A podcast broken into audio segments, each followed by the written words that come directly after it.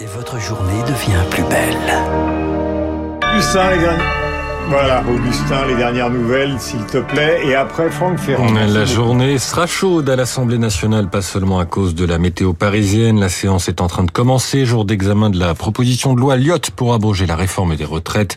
Euh, proposition qui a été vidée de sa substance. La petite Malek, 8 ans, toujours recherchée ce matin, elle aurait été enlevée hier par son père à Dunkerque. La compagne de cet homme a été retrouvée morte.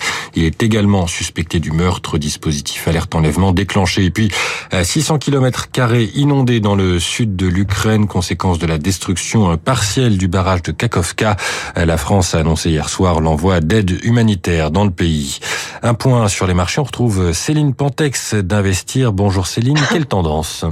Bonjour Augustin. Eh bien, le doute s'installe à la bourse de Paris. On a perdu 0,09% hier. On perd encore du terrain ce matin. Moins 0,10% pour le CAC 40.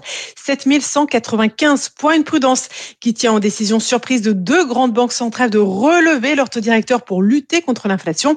La Banque centrale d'Australie mardi, la Banque du Canada mercredi. Cela n'augure rien de bon à une semaine des décisions euh, de la Banque centrale européenne et surtout euh, de la Réserve fédérale aux États-Unis. On sait que la BCE va garder le pied sur l'accélérateur des taux d'intérêt.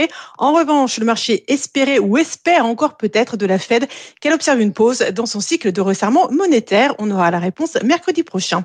C'était Céline Pantex, Investir pour Radio Classique. Merci Céline, il est 9h07, vous avez rendez-vous avec Franck Ferrand. Voilà, ce matin, pardonne-moi Franck euh, pour le retard.